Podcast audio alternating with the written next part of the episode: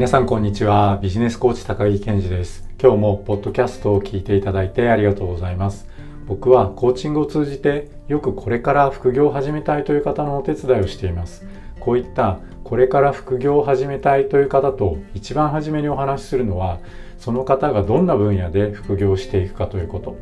こういったお話はこちらのチャンネルでも時々お話ししているのですでにお聞きになられたことがある方もいらっしゃるかもしれません。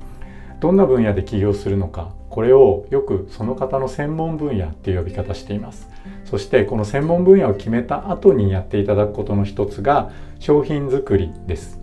専門分野の中でどんな商品を売っていくかを決めていきます。今日は副業の商品作りについて考えてみたいと思います。このチャンネルでは週末企業、副業、経営、ビジネスやライフスタイルの最適化につながる情報をお伝えしています。ご興味のある方はぜひチャンネル登録をよろしくお願いいたします。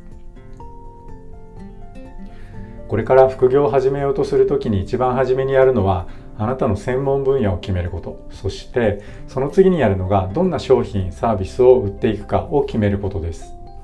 はじめに今日のまとめです。僕は副業を始めるときにやりたくないと思っていることがいくつかありました。このやりたくないことがあったおかげで僕の商品は比較的スムーズに決まったんじゃないかって今考えると思います。これから副業の商品を考えるという方向けにこういった一定の制約を設けることで選択をしやすくなったり選択後の後悔が起こりにくくするということができると思います。そのために今日僕がご提案するのは7つの質問です。その7つの質問とはあなたの専門分野の中で1つ目物を売るとしたら2つ目スキルを売るとしたら3つ目知恵を売るとしたら4つ目知識情報を売るとしたら5つ目場つながりを売るとしたら6つ目経験を売るとしたら7つ目感情を売るとしたらこの7つの質問です。それでは解説をしていきましょう。まず最初に僕が副業をやるときに絶対にやりたくないと思っていたことのお話をしていきます。僕が副業をやるときにやりたくなかったことは3つあって1つ目は在庫を持つこと。2つ目納期のある仕事。3つ目他社のスケジュールに影響を受けやすい仕事。この3つです。なぜこの3つをやりたくなかったかというと会社員としてやっていた仕事の影響が色濃くありました。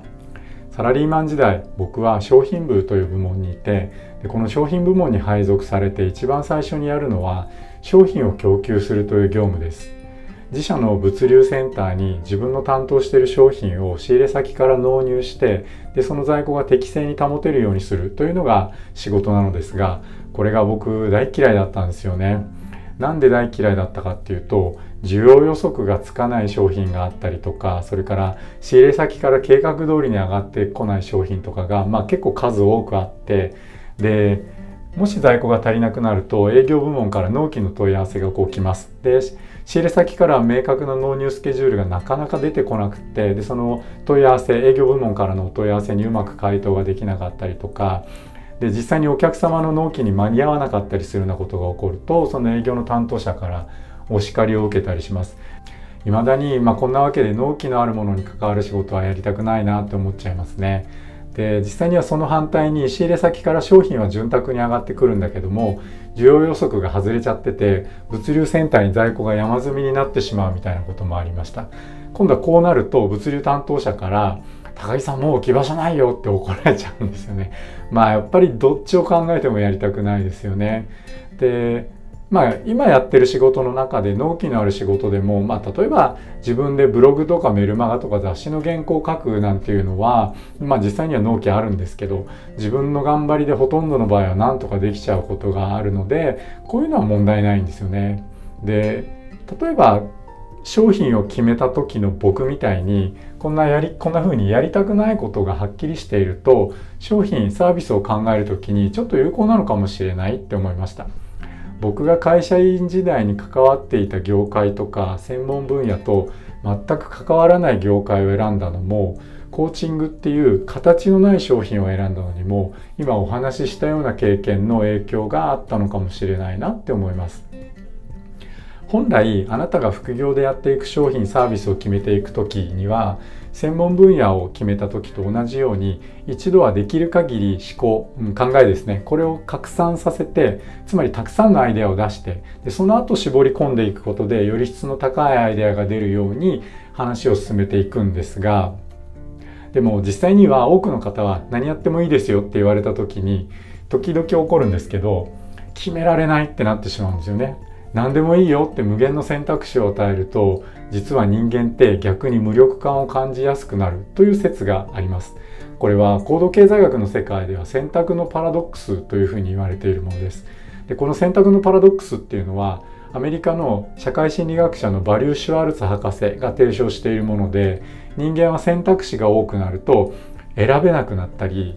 無力感を感じてしまったり自分の下した選択を後悔しやすくなったりするっていうことが起こるんだそうですもうちょっと分かりやすい表現で言うとうわいっぱいあって選べないとか決められない俺ってダメなやつだなとか実際に選んだ後であっちにしとけばよかったとかなんであっち選ばなかったのかしらって後悔をしたりするってこんなようなやつですね。でこんな風にならないためには初めから選択肢を狭めておく絞っておくっていうことが実は効果的だったりします別な言い方をすると何かを考える時に一定の制約を設けるっていうことなんですねよくコンサルタントさんが使っているフレームワークの役割の一つはこれから考えようとすることに対して一定の制約を設けるという意味ではこういう役割を担っているのかなというふうに思います。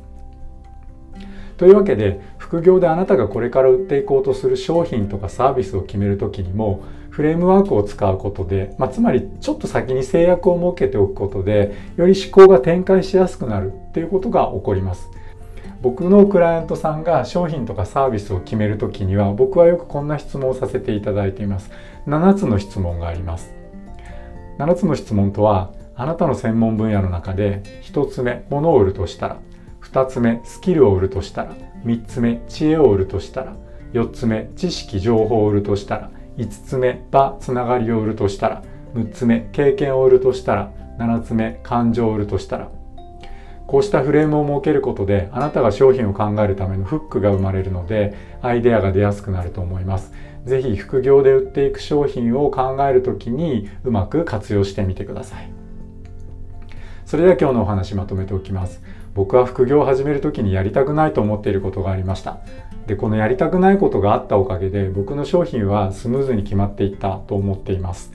これから副業の商品を考えていくという方向けに一定の制約を同じように一定の制約を設けることで選択をしやすくなったり選択後の後悔が起こりにくくすることができますそのために今日僕がご提案するのは7つの質問ですその7つの質問とはあなたの専門分野の中で1つ目物を売るとしたら2つ目スキルを売るとしたら3つ目知恵を売るとしたら4つ目知識情報を売るとしたら5つ目場つながりを売るとしたら6つ目経験を売るとしたら7つ目感情を売るとしたらこの7つです。これから商品作りサービス作りを始める方は是非この7つの質問を活用してみてください。